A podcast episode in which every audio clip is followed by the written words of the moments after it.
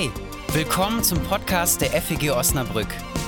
Vielleicht inspiriert er dich, um über dich, Gott und die Welt nachzudenken. Viel Spaß!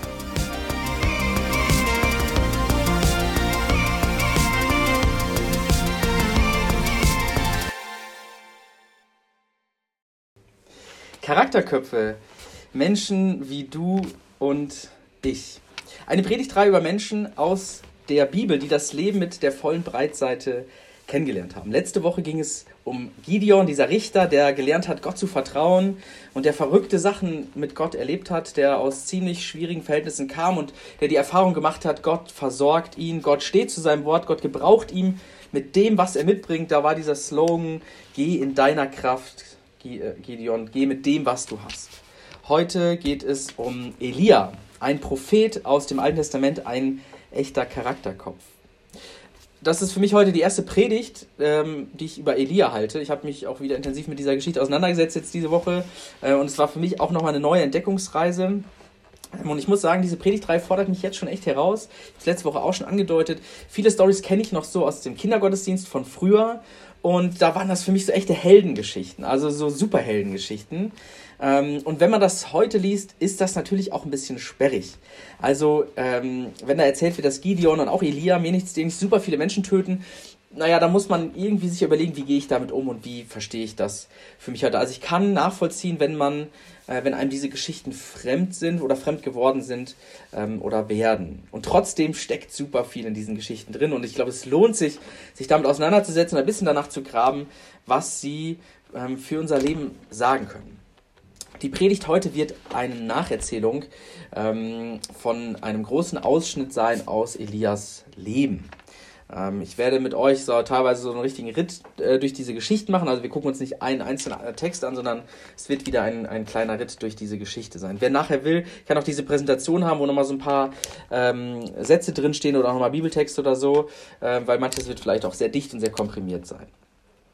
Also, wer war Elia, er war ein Prophet. In der Bibel gibt es verschiedene Arten von Propheten. Manche, die am Königshof ähm, arbeiten als Dienstleister sozusagen, Propheten, die äh, offiziell angestellt sind, ähm, um, die, um die Zukunft, um die Gegenwart äh, für andere Menschen zu beschreiben, vorherzusagen, um Gegenwartsanalysen zu betreiben, Gesellschaftskritik zu üben, ähm, in den Ohren eines Königs beispielsweise. Elia könnte man aber sagen, er war ungebunden, also der war nicht an irgendeine Institution gebunden. Ähm, in der, ich habe den Satz gelesen, er war ein ungebundener Wanderprophet, der auf religiöse Missstände seiner Zeit hinwies. Also ungebunden heißt, er war nicht irgendwo angestellt und er hatte auch nicht einen festen Ort, sondern ist durch die Gegend gezogen.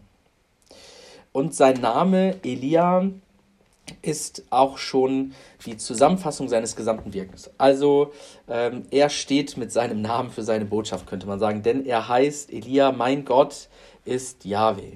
Das ist ein Bekenntnis. Sein Name ist ein Bekenntnis. Es geht um Jahwe, es geht um den Gott Israels, den Gott Abrahams, Isaaks, Jakobs, der Gott, der die Israeliten aus Ägypten geführt hat. Und seine Mission war es, den Menschen zu zeigen, wer eigentlich Gott ist und wer eigentlich angebetet werden soll und demnach auch wer nicht. So. Denn das war damals ziemlich umstritten. Wir befinden uns in der Zeit im 9. Jahrhundert vor Christus, ähm, so 875 bis äh, 850 vor Christus die Zeit der Richter, ähm, um die es letzte Woche ging, liegt zurück. Und das Volk Israel wollte wie die Nachbarvölker auch Könige haben. Also sie sahen so große Dynastien, große einflussreiche Völker und das wollte das kleine, unbedeutende Volk Israel auch haben. So. Gott fand diese Idee erstmal ziemlich äh, schlecht. Er fand sie nicht so gut. Ähm, er wollte die Machtkonzentration vermeiden und er hat ja gesehen, dass auch die, oder man sah ja, dass die Völker um sie herum mit dieser Idee ähm, der Herrschaftsform auch gescheitert sind. So. Ähm, und Gott hat scheinbar kommen sehen, dass die Königszeit keine besonders große Blütezeit für das Volk sei. Es gibt natürlich einige Highlights, der Tempel wird gebaut und so. Es gibt große Highlights, aber es gibt eben auch große Rückschläge ähm, und Missstände. Aber schließlich gab es dann die Könige. Der erste war Saul, äh, dann David und sein Sohn Salomo. Irgendwann wird das Volk Israel geografisch äh, geteilt in das Nordreich Juda und das Südreich Israel. Und hier gab es dann jeweils eigene Könige. So. Und Elia tritt zu einer Zeit auf, als äh, Ahab König von Israel war. Ahab ähm, war der König und von diesem König äh, wird nicht so besonders positiv gesprochen. Da heißt es äh, im 1. Könige Kapitel 16 Ahab tat, was der Herr verurteilt. Er handelte sogar noch schlimmer als alle vor ihm. Also äh, manche Könige vorher waren schon schlimm, aber Ahab setzte dem Ganzen nochmal so die Krone auf, kann man sagen. So. Und äh, wir sind jetzt hier im 1. Königebuch, Kapitel 16 und ab 17 tritt Elia auf. Das Schlimmste mh, bei Ahab war sozusagen aus israelischer Perspektive, dass er sich Isabel zur Frau nahm, eine Frau, die einer anderen Religion angehörte. Sie kam auch aus einer anderen Kultur, ähm, eine Ausländerin. Isabel brachte den Baalskult mit, die Anbetung eines anderen Gottes. Und das war das größte Problem. Also äh, alles wird sozusagen, alles Schlimme wird darauf zurückgeführt, dass das Volk äh, sich von Gott abwendet und Baal ähm, anbietet, anbetet. Bei Elias Geschichte steht also die ganze Zeit dieser Konf Konflikt im Hintergrund, dass sie nicht mehr den richtigen Gott anbeten, dass sie sich nicht mehr ähm, an Yahweh halten. Das ist so das Setting. Ähm, und hier wird dann auch klar, warum äh, Elia Elia heißt. Gott ist Jahwe, nicht dieser Baalsgott, sondern Jahwe. Und wenn Ahab äh, gemerkt hat, ah, da kommt Elia wieder vorbei, dann wusste er schon, Elia will mir wieder eine Ansage machen, äh, denn ich bringe hier den Baalskult mit äh, und er will mir wieder sagen, Jahwe ist der eigentliche Gott. Er will mich auf den rechten Weg zurückführen. Ich will mit euch ganz kurz ein bisschen Hintergrund geben zu Elia. Man könnte sagen, er war neben Mose eigentlich die wichtigste Person des Alten Testamentes. Nicht vom Umfang her, also die Geschichten sind relativ klein. Also äh, drei, vier Kapitel im ersten Buch Könige und zwei Kapitel im zweiten Buch Könige, also relativ wenig, aber er hat eine krasse Entwicklungsgeschichte hingelegt. Er wird am Ende seines Lebens wieder entrückt, also er ist, äh, man könnte sagen, er ist in den Himmel aufgefahren. Äh, er war von jetzt auf gleich nicht mehr da, sozusagen, so wird es erzählt. Ähm, und die Juden warten dass er wiederkommt und Elia muss wiederkommen, bevor der neue Messias kommt.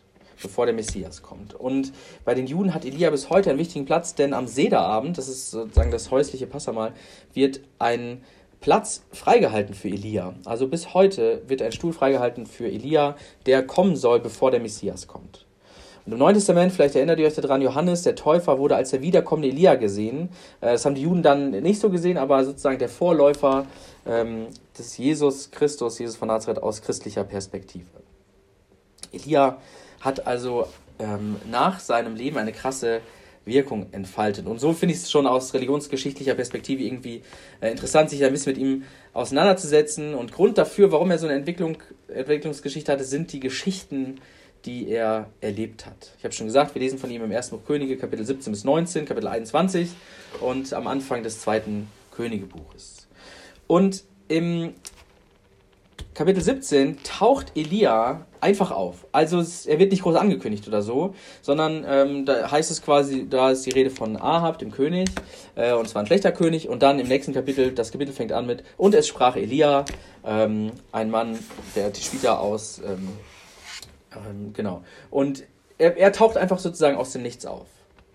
Bevor wir dazu kommen, was er sagt, ich finde es interessant, ähm, wie das hier abläuft.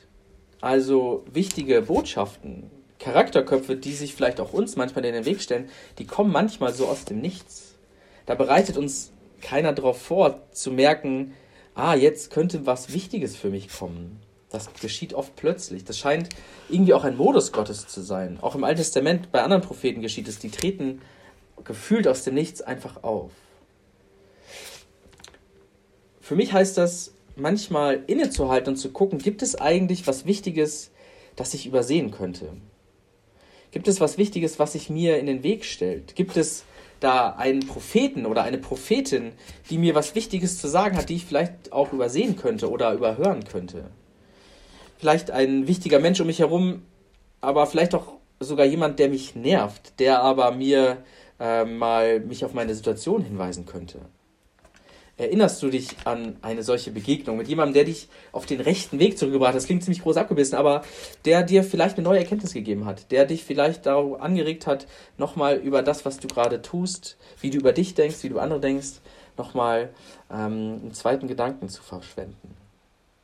Bei Ahab ist es so. Elia taucht aus dem Nichts auf. Dann heißt es, so gewiss der Herr, der Gott Israels lebt, in dessen Dienst ich stehe. Also das sagt Elia.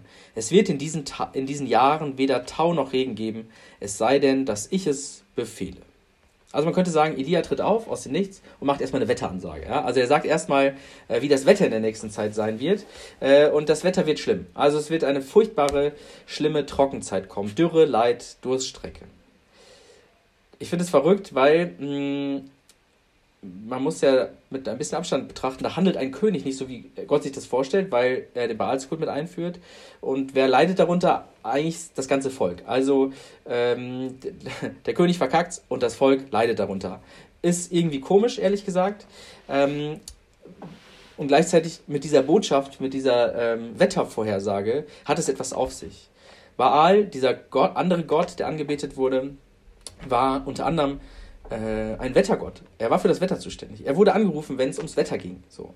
Und Elia macht hier klar, wenn es ums Wetter geht, dann ist Gott Chef, nicht der andere. Jahwe hat das Zepter in der Hand, nicht dieser Gott, den ihr anbetet. Und ich finde das äh, auch wieder aus religionsgeschichtlicher Perspektive interessant, weil hier schwingt immer auch eine Entwicklung mit vom, jetzt die Fachwörter Polytheismus zum Monotheismus. Also der Vorstellung, äh, dass es da viele Götter gibt, hin zu der Vorstellung, es gibt nur einen Gott. Weil die, ähm, die Existenz Baals wird hier nicht geleugnet. Es wird nicht etwa gesagt, den gibt es nicht, aber es ist nicht der richtige Gott sozusagen. Ja? Also Poly viel, Mono eins. Äh, das ist eine religionshistorische äh, Entwicklung, die hier stattfindet, ähm, dass es da mehrere Götter gibt, aber gesagt wird, das entwickelt sich auf den einen Gott hin sozusagen. Später Christentum, Judentum, ähm, Islam haben alle den Monotheismus, eine monotheistische Vorstellung. Es gibt nur den einen Gott. Ähm, die Römer, die Griechen, die hatten wieder so ein großes Götterpantheon, also einen ganzen Himmel voll mit Göttern, jeder für was anderes zuständig. Ich habe die Vorstellung nicht mehr, dass es neben Gott etwas anderes gibt oder einen anderen Gott gibt ähm, oder sowas wie Gott gibt. Weder Baal noch Satan noch sonst irgendwas, was sozusagen ebenbürtig da irgendwie auf dieser Stelle ist. Und deswegen habe ich mich gefragt, wie, wie könnte ich das auf mein Leben übertragen? Und vielleicht könnte das mit dieser Frage funktionieren. Was ist eigentlich meine Nummer eins im Leben? Was steht bei mir an erster Stelle? Vielleicht glaubst du schon lange äh, oder du bist auch erst frisch zum Glauben gekommen und merkst, das ist dir wichtig. Der Glaube an Gott, an Christus ist dir wichtig, aber natürlich gibt es auch viele andere Sachen in unserem Leben, die uns wichtig sind. Äh, und die auch manchmal in unserem Leben die Oberhand zu nehmen scheinen.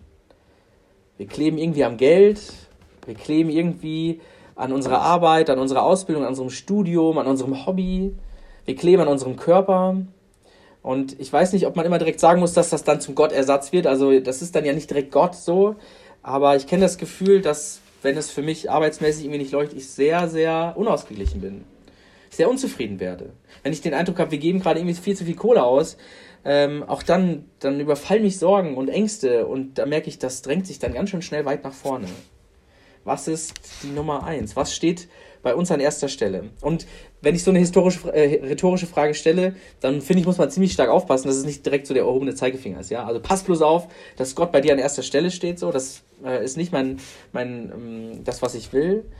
Denn ich glaube, es geht darum, dass wir ähm, befreit werden, dass wir erlastet werden, dass wir eine richtige Fokussierung haben.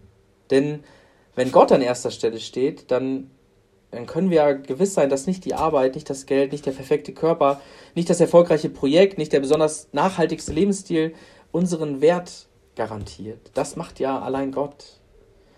Also für mich heißt es, Gott an erste Stelle zu stellen, gleichzeitig auch aus so manchen Hamsterrädern heraustreten zu können. Irgendwie eine Befreiung.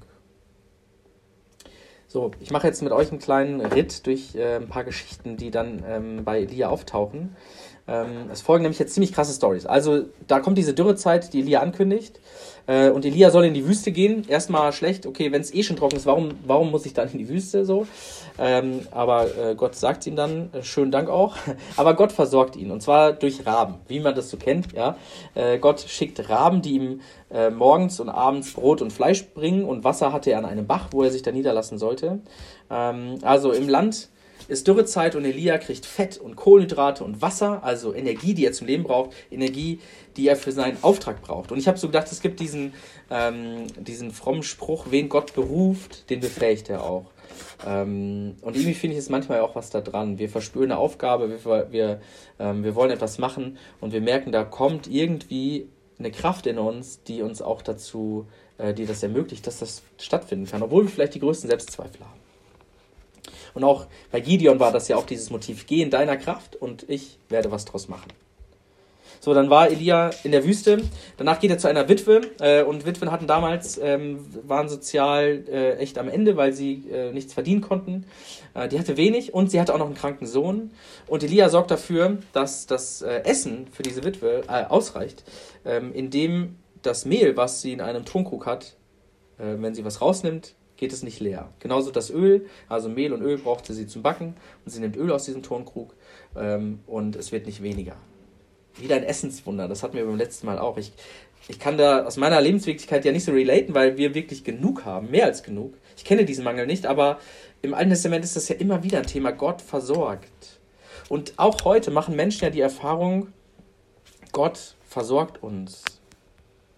Es gibt natürlich auch Menschen, die feststellen müssen, es hat nicht gereicht. Oder vielleicht müsste man von außen sagen, es hat nicht gereicht. Da sind Personen verhungert. Das ist jetzt in unseren Gefilden hier Gott sei Dank nicht der Fall, aber es verhungern Menschen. Also damit finde ich, muss man auch vorsichtig sein, weil für manche reicht es nicht. Die Witwe sagt dann noch so nebenbei zu Elia, äh, der sich auch dann da bei ihr aufhält, äh, hier übrigens, mein Sohn ist noch schwer krank und liegt im Sterben. Es wäre super, wenn du dich darum kümmern könntest. Äh, du bist doch der Mann Gottes. Also wenn sich einer darum kümmern könnte, dann ja wohl du. So. Äh, und Elia macht das dann folgendermaßen, er macht Gott Vorwürfe. Äh, also er klopft nicht etwa ähm, äh, so leise an bei Gott, sondern er macht ihm Vorwürfe. Er sagt, hey mein Freund, du meinst es doch gut. Also du versprichst doch bei uns zu sein. Willst du den Sohn von der Witwe dann wirklich sterben lassen? So. Und äh, dann wird beschrieben, das verstehe ich auch ehrlich gesagt nicht, warum auch immer. Elia legt sich dreimal auf diesen Jungen äh, und betet und irgendwie kehrt die Lebenskraft in diesen äh, im Sterben liegenden Sohn wieder zurück. So. Auch ein krasses Wunder. Also Elia sorgt dafür, dass dieses Kind lebt. Und Elia trifft dann wieder auf Ahab. Ahab, der ist mittlerweile richtig schlecht gelaunt, weil es Dürrezeit ist und äh, das ist für das Ansehen so eines Königs dann auch nicht besonders gut so. Und äh, was macht Ahab? Ahab ähm, macht Elia Vorwürfe. Hey, warum stürzt du uns ins Unglück? Warum musst du uns einen Mist ankündigen, was dann noch eintritt? Was soll das? Und Elia reagiert folgendermaßen. Nicht ich stürze Israel ins Unglück, sondern du und das Haus deines Vaters. Ihr habt die Gebote des Herrn übertreten und du bist den Baalen nachgelaufen. Ich habe beim letzten Mal schon gesagt, dass äh, das mit diesem Tun-Ergehen-Zusammenhang so eine gewisse Schwierigkeit ist. Also nach dem Motto, wenn du dich gut und richtig verhältst, geht es dir gut.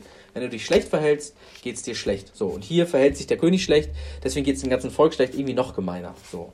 Also da trifft dann die Strafe Gottes zu und das ist irgendwie problematisch. So, also ähm, dieser Tun-Ergehen-Zusammenhang ist problematisch. Das Gegenteil aber auch. Also das Gegenteil wäre ja, selbst nicht die Verantwortung übernehmen.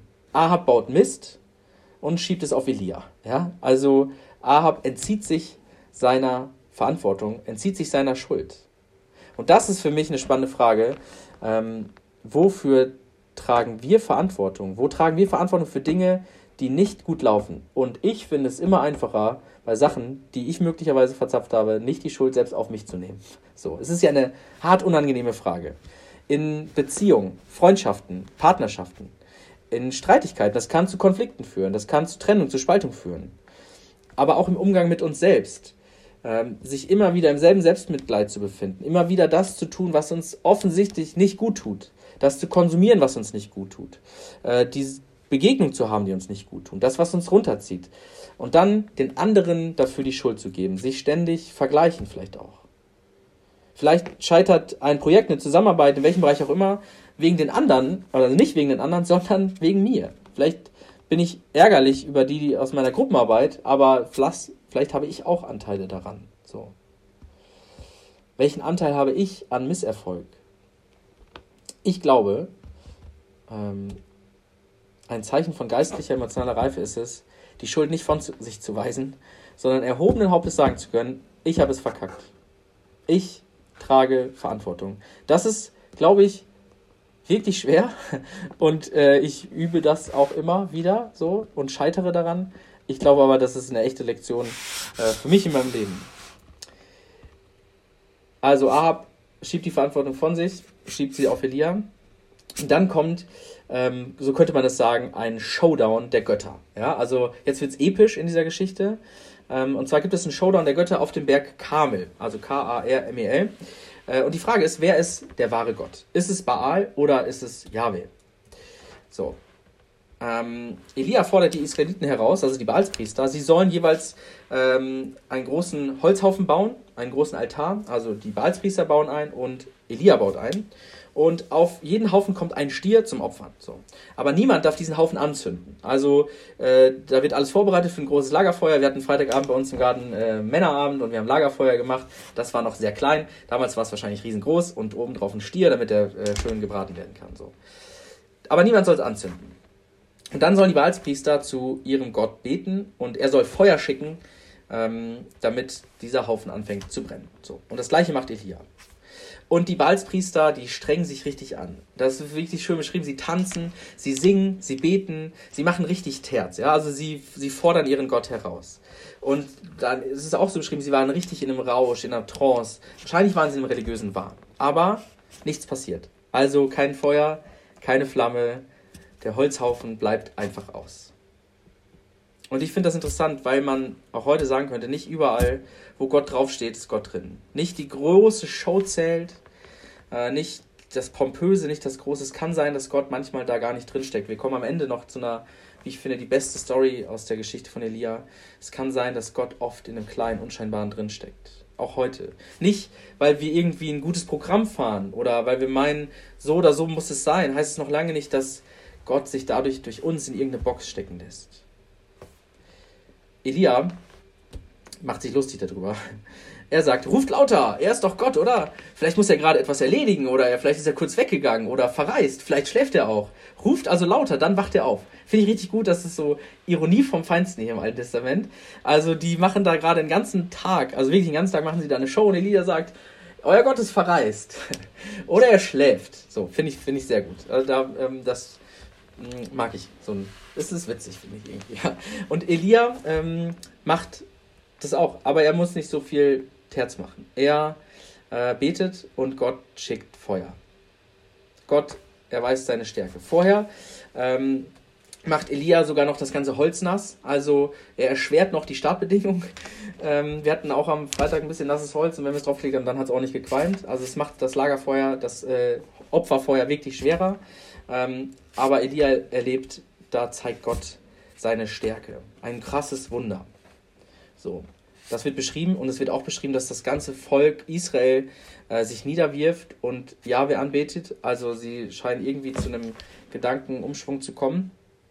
Es wird dann auch beschrieben, ähm, dass Elia dann die mehrere hundert Baalspriester äh, alle umbringt, so selber, weil mh, sie den falschen Gott angebetet haben. So, das äh, muss man ja festhalten, steckt auch da drin. Okay, aber für unsere Geschichte, Elia kündigt eine Dürrezeit an. Elia wird von Raben versorgt. Elia wirkt ein Wunder, dass Öl und Mehl zum Backen nicht alle werden. Er holt ein Kind zurück ins Leben. Er lässt im Göttershow dann Jahwe als den Stärkeren hervorgehen. Elia erlebt krasse Sachen. Und natürlich geht das nicht an äh, Ahab und Isabel so spurlos vorbei. Sie hören von dem und schicken einen Boten zu Elia. Also Isabel, die Frau von Ahab, schickt einen Boten zu Elia und droht ihm mit dem Tod. Ähm, sie droht ihm mit dem Tod und Elia bekommt Angst. Der, der gerade so heftig krasse Sachen erlebt hat, und wenn man das so liest, das ist in wenigen Kapiteln sehr komprimiert, einfach ein verrücktes Wunder nach dem anderen, und dann fürchtet sich Elia. Und er fürchtet sich so sehr, äh, dass er sagt, Herr, nimm mir doch das Leben, denn ich bin nicht besser als meine Vorfahren. Wenn man bemerkt, was Elia alles erlebt, was für krasse Wunder, durch ihn geschehen verrückte Sachen. Und dieser Mann wird lebensmüde. Dieser Mann wird depressiv, würde man wahrscheinlich heute sagen. Er bekommt Todesangst. Die ganzen Höhen seines Lebens verhindern nicht, dass er suizidal wird. Also, dass er sich den Tod wünscht. Das können seine Hochzeiten im Leben nicht verhindern. Ähm, dass er diese Erfahrung macht, dass er durch dieses Tal geht. Und ich befürchte, auch heute ist es so, äh, egal was du erlebst, egal was wir mit Gott erleben an positiven Sachen vor den Schicksalsschlägen im Leben, äh, sind wir nicht gefeit. Ähm, die ganzen positiven Sachen, die uns begegnen können, die retten uns nicht davor, dass wir auch in das tiefste Tal, im tiefsten Tal landen können. Man merkt, Elia ist kein Superheld. Ähm, und ich, ich merke auch so ein bisschen, mir tut es gut, diese Geschichten so ein bisschen von diesem Superhelden-Mythos zu befreien, weil man, weil ich mich dem dann ein bisschen besser nähern kann. Hier erlebt jemand die höchsten Hochzeiten im Leben und die tiefsten Täler. Wenn es Elia treffen kann, dann kann es auch uns treffen. Wir sind auch ein Haufen Leute, die alle irgendwie strugglen. Warum sollten wir so tun, als könnte uns das Leben nichts anhaben? So. Ähm, das müssen wir nicht. Und ich habe das in den letzten Wochen, Monaten immer wieder gesagt, ich wünsche mir, ähm, dass hier von unserer Gemeinde, dass es eine Gemeinschaft ist, wo wir Ehrlichkeit riskieren können und wo wir ähm, nicht immer auf der großen Bühne, das ist klar, aber vielleicht bei Einzelnen, in kleinen Gruppen die Möglichkeit haben, äh, so offen sein zu können, über diese Dinge zu sprechen. Selbst Elia, der so krasse Dinge mit Gott erlebt hat, liegt am Boden und will sterben. Ich möchte euch jetzt zum Schluss ähm, das vorlesen, was mich am meisten fasziniert. Das wäre eigentlich eine m, ganze Predigt wert, natürlich, wie viele dieser Geschichten. Ähm, und dazu habe ich viel Text für euch mitgebracht. Da stand Elia auf, aß und trank und ging los. Durch das Essen war er wieder zu Kräften gekommen. 40 Tage und Nächte war er unterwegs, bis er an den Horeb, den Berg Gottes, kam. Dort ging er in eine Höhle, um darin zu übernachten. Doch da kam das Wort des Herrn zu ihm: Was tust du hier, Elia? Elia antwortete: Bis zum Äußersten bin ich für dich gegangen. Alles habe ich für dich getan, für den Herrn, den Gott Zebaoth. Denn die Israeliten haben deinen Bund verlassen, sie haben deine Altäre niedergerissen und deine Propheten mit dem Schweren getötet. Ich allein bin übrig geblieben. Doch jetzt wollen sie mich auch noch umbringen. Da sprach Gott zu ihm, komm heraus, stell dich auf den Berg vor den Herrn. Und wirklich, der Herr ging vorüber. Zuerst kam ein gewaltiger Sturm, der Berge sprengte und Felsen zerbrach. Der Herr, der, der zog vor dem Herrn her, aber der Herr war nicht im Sturm. Nach dem Sturm kam ein Erdbeben, aber der Herr war nicht im Erdbeben. Nach dem Erdbeben kam ein Feuer, aber der Herr war nicht im Feuer. Nach dem Feuer kam ein sanftes, feines Flüstern.